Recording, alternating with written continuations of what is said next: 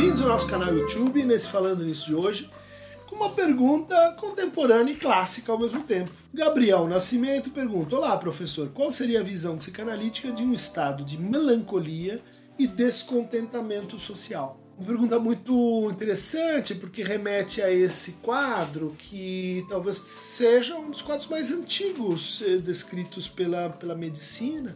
Está lá no livro do Hipócrates, né? Onde ele enfermidades, onde ele caracteriza a melancolia como essa, essa bilis negra, que é um espinho que entra na alma, que nos acomete principalmente na primavera, que forma uma dor que é persistente, que faz com que tudo fique nublado, mas também, é, como diz Aristóteles, é, o afeto ou o estado de ânimo característico dos poetas, dos filósofos, dos pensadores, daqueles que conseguem reunir um, uma espécie de distância em relação à realidade para vê-la tal qual ela se mostra. Porque no fundo o melancólico é alguém que está assim retirado do mundo, que está uh, numa posição diferente daqueles outros que continuam sua batalha cotidiana. O texto de Freud, clássico, Luto e Melancolia, que está nas, uh, nos trabalhos metapsicológicos, do qual eu recomendo essa edição pequena, mas uh, muito poderosa, a tradução de Marilene Carone, Luto e Melancolia, pela Cossack Naif, onde o Freud tenta distinguir a melancolia como uma espécie de patologia do luto aquele luto que, que acontece alguma coisa no interior dele, que ela se desvia, que ela paralisa, que ela nunca termina, que ela se transforma em outra coisa. Essa outra coisa, então, é a melancolia, que teve muitos diagnósticos, muitas redescrições ao longo da história. Para isso, eu recomendo particularmente um trabalho magistral traduzido. Né? É um trabalho do século XVI, do Robert Burton, chamado Anatomia da Melancolia. É um estudo sobre como se falou, né? então, até o século XVI, só três volumes, esse aqui é um deles, sobre a melancolia. Melancolia como então uma reflexão que é simultaneamente psicológica, mas também cultural e sobre o nosso estado social, em acordo aqui com, a pergunta. Né?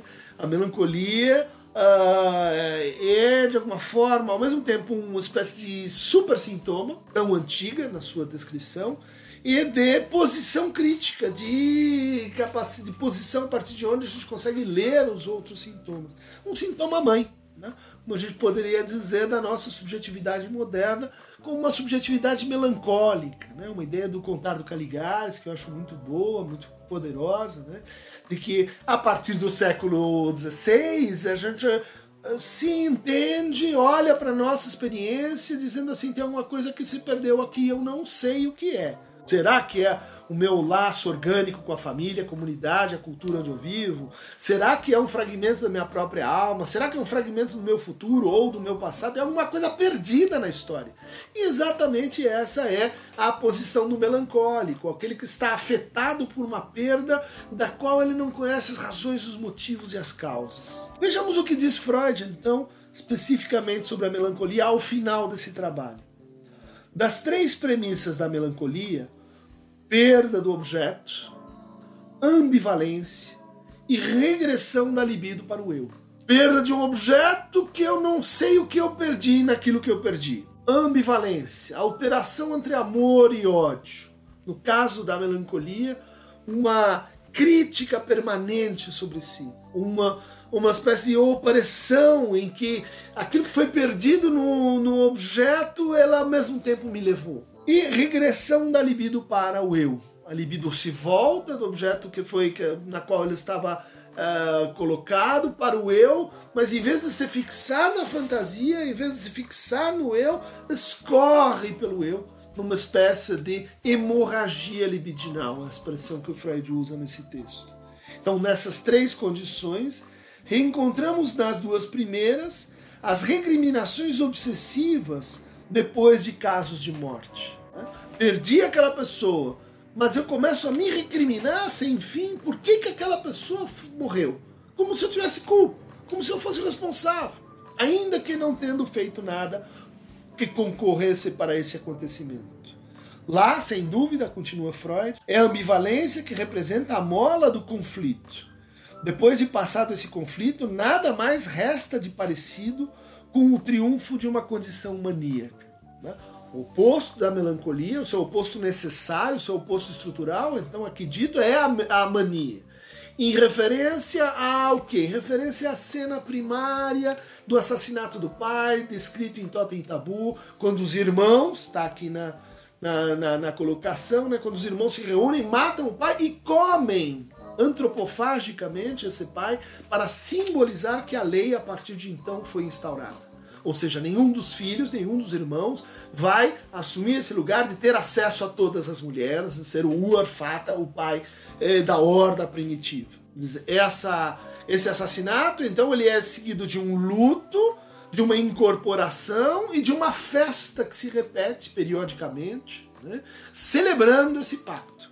Então vocês podem ter um Páscoa, Natal, todas as comemorações eh, culturais, que no fundo são versões simbólicas desse acontecimento mítico. No melancólico, é como se esse momento maníaco ele não desse conta de uma incorporação de fato, de um traço do objeto perdido. Lá, sem dúvida, é a ambivalência que representa a mola do conflito.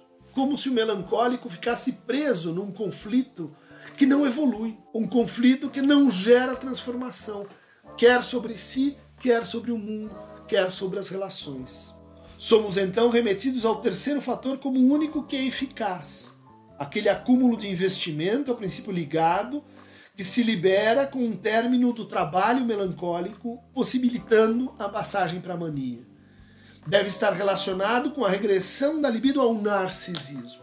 Está dizendo, o melancólico essa possuído por um narcisismo, vamos dizer assim, patológico. Um narcisismo onde, onde o conflito ele só gera mais acúmulo de libido no eu e que se mostra como recriminação sobre o próprio eu. O conflito no ego, que a melancolia troca pela luta em torno do objeto, tende a operar como uma ferida dolorosa que exige contra-investimentos extraordinariamente elevados. Então, considerando essa definição, né? Dizer, há, uma, há uma substituição do conflito real por um conflito imaginário.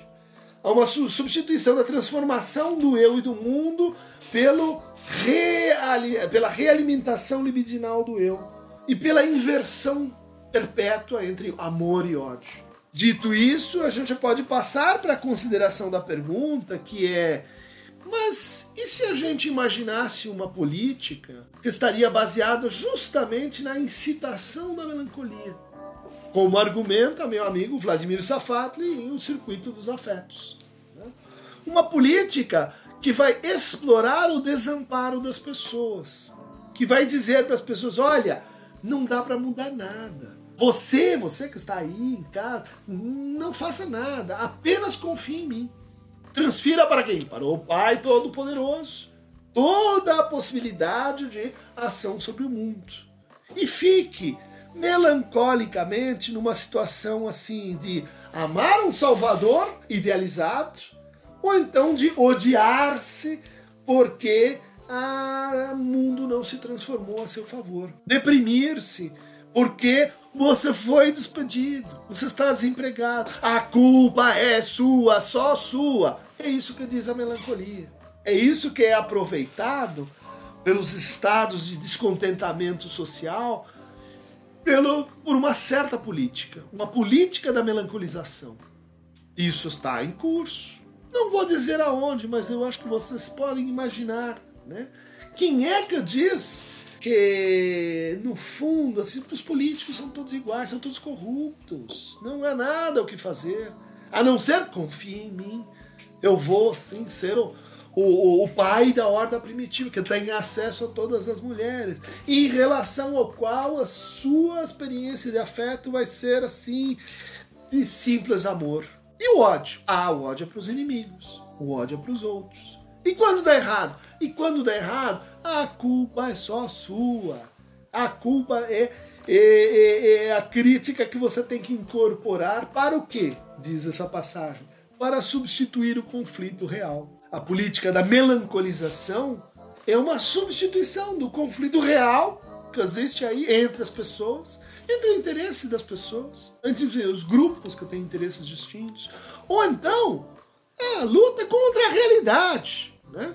Quer dizer, contra o desmatamento, contra a pobreza, contra a desigualdade. Quer dizer, isso está no real. Não vamos substituir esse confronto, porque esse confronto é tão difícil de, de lidar, por o quê? Por uma espécie de interiorização, de melancolização das pessoas. Baseado primeiro no medo, depois no ódio, depois no desamparo. Sinta-se desamparado. Você não pode fazer nada para mudar, sabe? Aí vem os filósofos ditos assim, pessimistas, não, realistas, confirmar isso.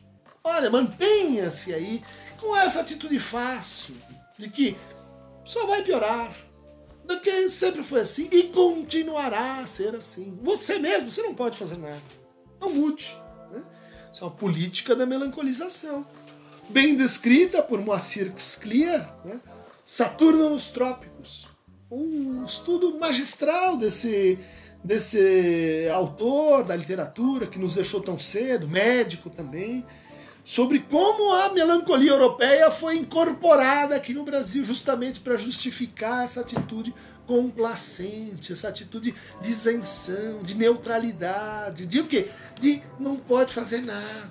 É muito difícil fazer qualquer coisa. Né? A alternativa é vamos mudar tudo de uma vez. Um único passo um único gesto, uma única bala. É tudo de uma vez. Porque é tão difícil lidar com a realidade que a gente tem que só um super poder, só um super presidente, só um super herói poderia fazer frente a isso. E onde termina? Melancolia. Ah, de novo, melancolia. Como mostrou Jean Starobinski, A Tinta da Melancolia. Um trabalho lindo sobre a história cultural da tristeza, de como quando a gente não consegue fazer o luto dos nossos ideais, dos nossos mitos, das pessoas que a gente acha assim salvadoras, brilhantes, ótimas, incríveis, quando a gente não consegue fazer esse luto, reconhecer que elas são só humanas, são só assim pessoas que estão tentando fazer o melhor e o pior ao mesmo tempo, consigo mesmas e com os outros. Quando a gente não consegue fazer isso, onde a gente vai? A gente vai para a melancolia. Então, acho que está dado aí um recado sobre a visão psicanalítica da melancolia e de como ela facilmente pode ser usada para paralisar o descontentamento social, para impedir que o descontentamento social vire conflito e o conflito vire transformação, vire mudança real. Para mais fragmentos maníacos, melancólicos, transformativos e restaurativos, clique aqui no Aqueron Tá Movendo. Por hoje é só.